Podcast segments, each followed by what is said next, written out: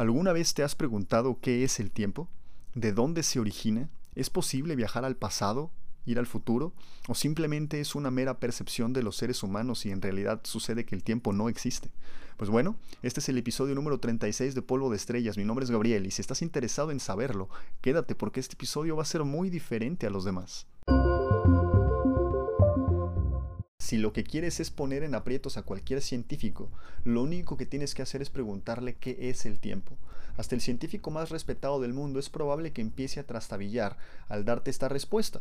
Eh, la pregunta parece muy inocente, sin embargo la respuesta ha sido tan complicada que ha tenido a los físicos y a los filósofos debatiendo durante muchas décadas. Sucede que para la filosofía existen dos teorías fundamentales, y esto es porque para los físicos el tiempo es distinto a la manera en la que nosotros lo percibimos. La primera de las teorías es se le conoce como la teoría dinámica. Esta teoría afirma que el tiempo verdaderamente existe, pero que lo único que tenemos es el presente. El futuro todavía no llega y el pasado ya pasó hasta cierto punto es bastante intuitivo y checa con la manera en la que nosotros hemos percibido las cosas a lo largo y ancho de nuestra vida, ¿no? O sea, todo fluye, envejeces, el día y la noche, las estaciones del año, etc. Sin embargo, ciertas observaciones hicieron que los físicos cambiaran el concepto del tiempo por algo que es mucho menos intuitivo y de ahí que cueste trabajo aceptarlo. Esto llevó a la filosofía a formular la segunda teoría, la teoría estática donde dice que no existe ningún momento privilegiado. En palabras más simples, todo existe simultáneamente y el fluir es una ilusión. En palabras todavía más simples, no existe ni el futuro ni el pasado, solo es el presente. Pero entonces, Gabriel, ¿cómo es esto posible? ¿No? Para que yo les pueda explicar esto, necesito meterme tantitito a la teoría de la relatividad. En la teoría de la relatividad de Albert Einstein, y digo, no me voy a meter a fórmulas súper complicadas ni nada por el estilo. Simplemente lo saco a colación porque es necesario y porque seguramente ustedes han llegado a escuchar sobre la teoría de Albert Einstein y sobre este personaje. Sin embargo, es muy probable que no se los hayan explicado de una manera adecuada. No es tan complicado como parece. En la teoría de la relatividad existen cuatro dimensiones fundamentales, o bueno, cuatro dimensiones. Tres son espaciales y una es temporal. Vamos a ponerlo en palabras simples. Cuando tú llevas una caja a la paquetería para enviarle ropa a algún familiar, ¿qué es lo que hacen? Le miden la longitud, le miden el ancho y le miden la altura a esa caja antes de empacarla. Pues básicamente estas tres dimensiones espaciales son las dimensiones que, todos las, que todas las cosas, no solo los seres, que todas las cosas que existen en el universo tenemos. Todos tenemos longitud, todos tenemos ancho, todos tenemos altura. Y el tiempo es una manera que nosotros utilizamos para medir la evolución de las cosas. O sea, si ya envejeciste, si las plantitas ya crecieron, si ya tuviste hijos, si ya construiste algo o no. Creo que hasta ahí todo va, todo va bien. Sin embargo, Einstein se tuvo, más bien se dio cuenta que el tiempo no es inamovible por lo que tuvo que quitarle el privilegio de ser inamovible y de ahí es que se llame teoría de la relatividad. Einstein dijo que el tiempo es relativo porque se dio cuenta a través de ecuaciones que el tiempo se modifica gracias al espacio. Pero ahí es donde viene el problema, porque yo mido el tiempo viendo a mis amigos y a mi familia crecer, por las canas que me salen o cómo se me ha ido cayendo el cabello, por las personas que he perdido y por las que han llegado. No sé ustedes, pero a lo mejor me falta iluminación, pero no veo la vida en términos de ecuaciones ni en fórmulas extrañas súper complicadas. Yo veo la vida porque vi a mi abuelita envejecer y a mis padres también. O sea, ¿cómo es eso posible? Digo, creo que toda mi vida he percibido que el tiempo fluye hacia adelante y no en otra dirección. Digo, ¿cuántos de nosotros hemos deseado ir al pasado para volver a vivir algo, para ser niños otra vez, estar con un ser que se nos ha ido o tal vez corregir un error? Para explicarte por qué lo que dicen las ecuaciones de Einstein de alguna manera contradice a lo que yo he percibido durante toda mi vida, necesito darte la misma explicación que dio Einstein cuando explicó la teoría de la relatividad. Einstein explicó que nosotros percibimos que las cosas ocurren de manera simultánea porque así es nuestra manera de pensar. O sea, imagina que cuando vas caminando por la calle y ves dos luces encenderse, pues tal vez percibas que las dos se encienden al mismo tiempo y pienses que todos lo ven así. O sea, eso es algo intrínseco de los seres humanos. Solemos ser demasiado arrogantes y pensamos que todas las personas ven las cosas de la manera en la que nosotros los vemos. O sea, ¿a quién no le ha pasado eso? Vamos. Sin embargo, en ese ejemplo, ¿qué pasaría si esta persona que vio las dos luces encenderse se para a preguntarle a los transeúntes qué fue lo que observó? Seguramente va a haber quien afirme que la luz de la derecha se encendió antes que la izquierda, la otra va a decir que la izquierda se encendió antes que la de la derecha y otra va a decir que parpadearon. O sea, cada quien vio cosas diferentes, cada quien tuvo una percepción distinta. Sin embargo, la realidad se podría decir que es única. O sea, las luces se encendieron, sí. ¿Cuál se encendió antes? ¿Cuál se encendió después? Pues quién sabe. La realidad solo es una, pero las percepciones son distintas. Y ahí es donde entra la teoría de la relatividad de Einstein. Einstein dice que la manera en la que percibimos el tiempo es distinto y depende de cada observador, de su posición en el espacio y de la velocidad a la que se mueva. Sin embargo, él dice que existe un único tiempo, un solo tiempo único, que no está avanzando ni para atrás ni para adelante del mismo modo en que existe la realidad. O sea, no es como que existan tres realidades distintas, sino simplemente es la misma realidad y cada quien la vio de una manera diferente. Y esto es algo que me pasó el otro día cuando estaba en el cine. De hecho, estábamos eligiendo los asientos y el cajero me dice, oye, eh, pues en verde están los asientos disponibles. Y cuando vi la pantalla, les juro que yo veía los asientos de color amarillo limón.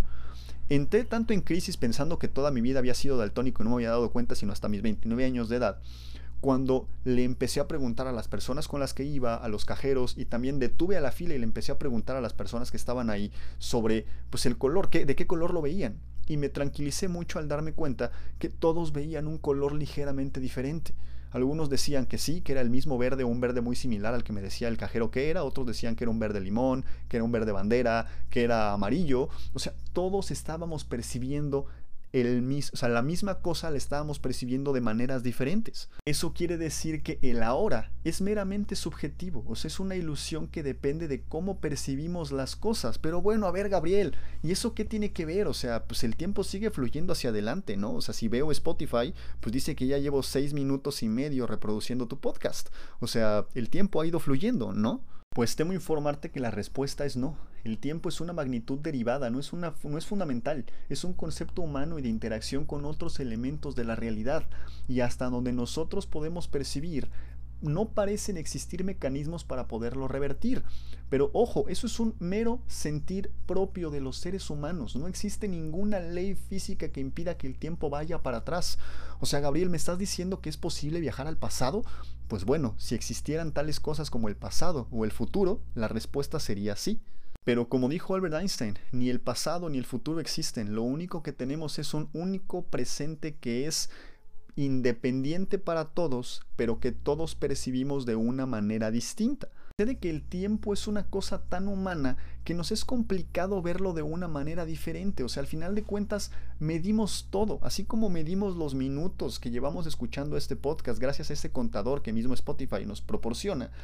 Es bastante complicado, bueno, más bien eso hace que sea bastante complicado romper este prejuicio, porque es una manera en la que hemos visto la vida desde que nacimos. Y pensar que el tiempo no existe rompe de alguna manera con todo. O sea, el tiempo a nivel puro, puro, ojo, puro, o sea, en términos de, de, de, pureza, no existe. O sea, no existe ni el futuro ni el pasado. Solo existe el presente. Pero esto no quiere decir que no exista el envejecimiento o que tampoco exista el avance. Vamos por partes. Muchas civilizaciones veían el tiempo en forma circular. A mí me cuesta mucho trabajo verlo, pues porque como les platico, tengo un sesgo, ya que he pasado toda mi vida pensando el tiempo de una manera diferente. O sea, yo lo pienso de una manera lineal, ¿no? El año pasado fue 2022, el anterior fue 2021, 2020, etcétera, etcétera, etcétera. Sin embargo, ellos veían las estaciones y se daban cuenta que todo se repetía una y otra vez. Por eso ellos veían el tiempo de manera cíclica. Sin embargo, el progreso fue lo que les dio la linealidad temporal.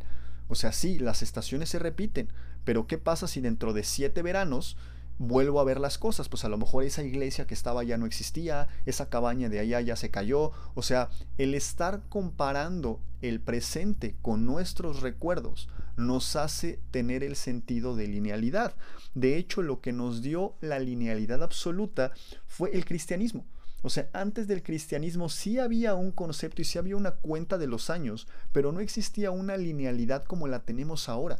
Me refiero a una linealidad cuantitativa, porque actualmente medimos los años con números, ¿no? 1980, 1990, 2000, 2001, 2002. Sin embargo, antes del, del cristianismo, si bien insisto, sí había una manera en la que medían los años, más bien era de forma cualitativa con base en hechos históricos el año de la conquista de no sé quién, cuando ocurrió tal cataclismo, cuando tal persona se murió, etc. O sea, no tenían un registro tan exhaustivo, ni tan numérico, ni tan cuantitativo como lo tenemos ahora, y eso se traduce en una alteración de la percepción temporal que tenemos los seres humanos, porque ahora lo empezamos a medir todo.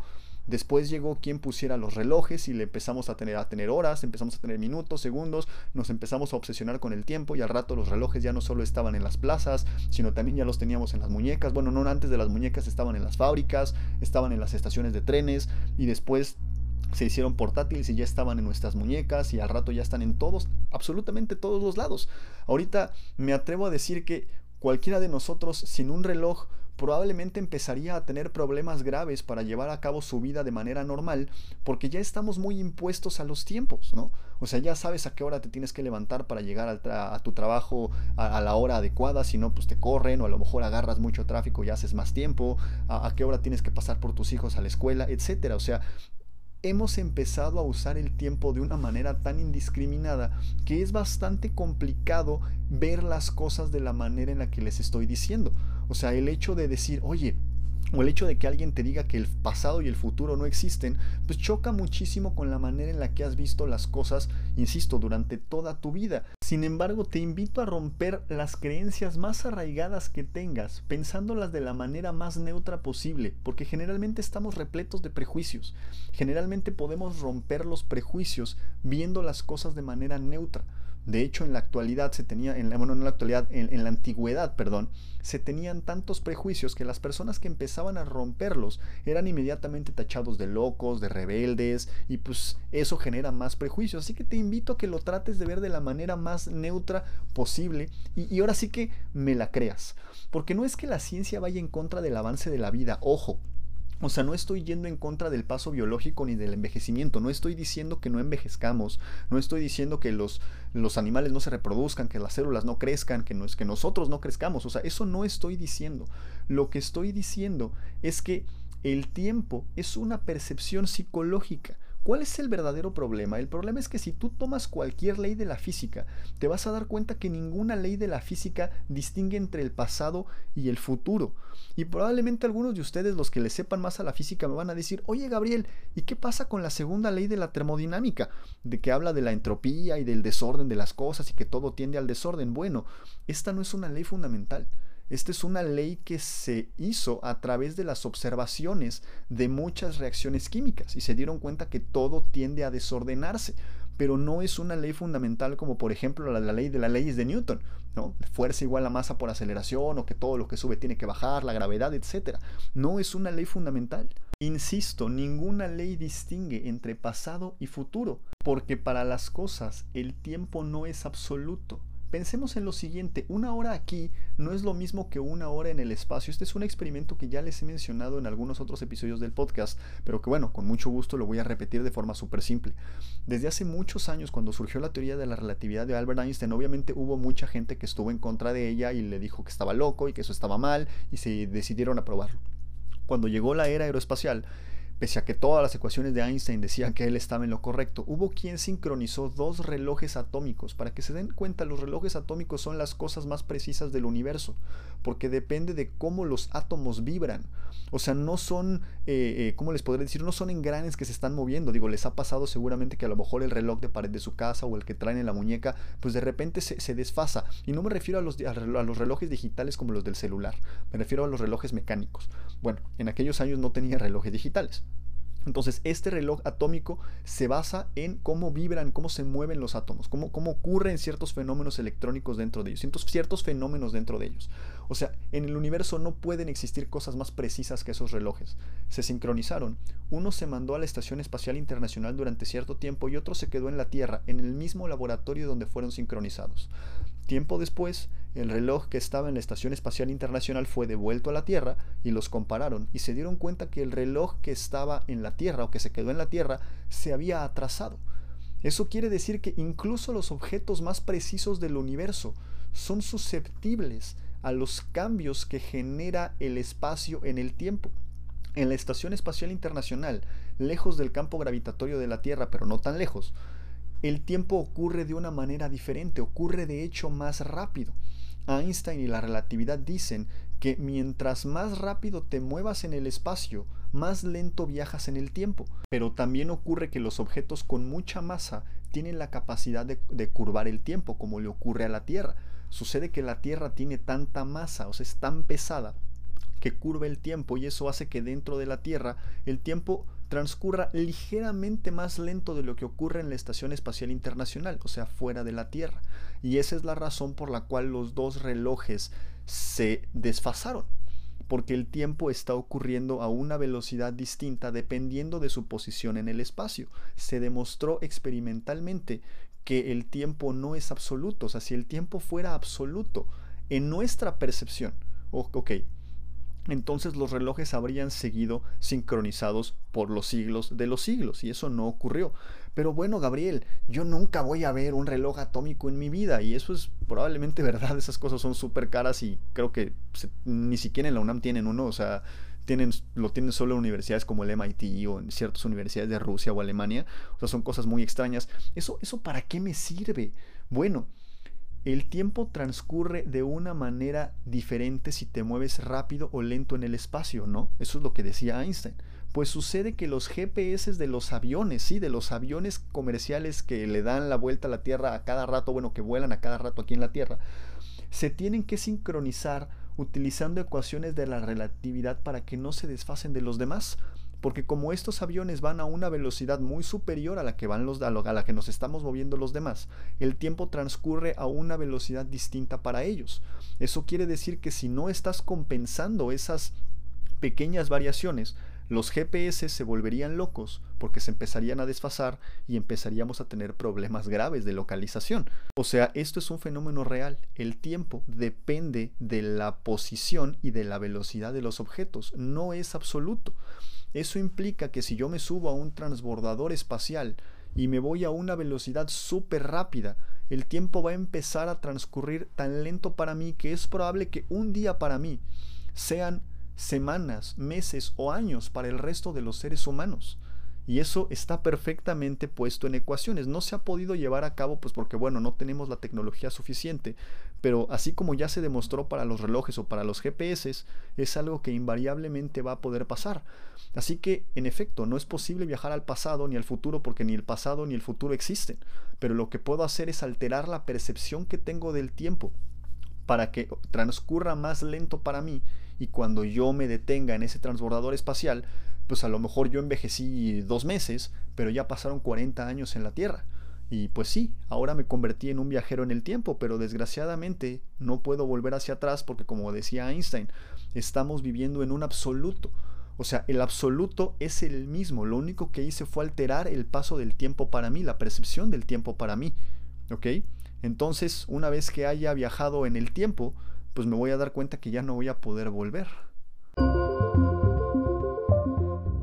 Yo sé que este episodio a lo mejor ha sido un poco más difícil de digerir que los demás, así que no se preocupen si a lo mejor les costó mucho trabajo, créanme que a mí también me costó bastante trabajo explicarlo con palabras que al menos yo creo sencillas, que espero que para ustedes hayan sido igual de sencillas, este, y pues que acuérdense que el objetivo de esto pues no es confundirnos y dejarnos todos bien mareadotes con, palabras medio raras o con términos medio extraños, sino que pues tratemos de ver las cosas de una manera diferente y aprendamos, aprendamos todos juntos. Entonces ya para cerrar este episodio, quiero cerrar con una pequeña reflexión que ocurrió justamente cuando el mejor amigo de Albert Einstein, llamado Marcel Grossman, falleció.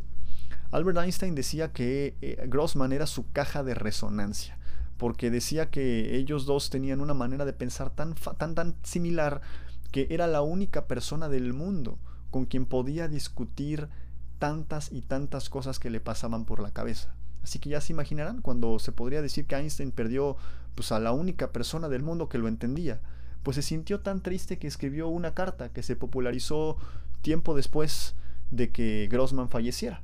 Palabras más, palabras menos, Einstein dice que él percibe que Grossman se fue antes, pero al final de cuentas dice que el tiempo es solo una ilusión, es la manera que tiene el cerebro para reconstruir recuerdos, y a título personal, tal vez exista la posibilidad de que las personas que hemos perdido sigan ahí, en algún lugar de ese absoluto llamado presente. Espero que les haya gustado mucho, les mando un abrazo gigantesco y como siempre, les deseo que sean felices.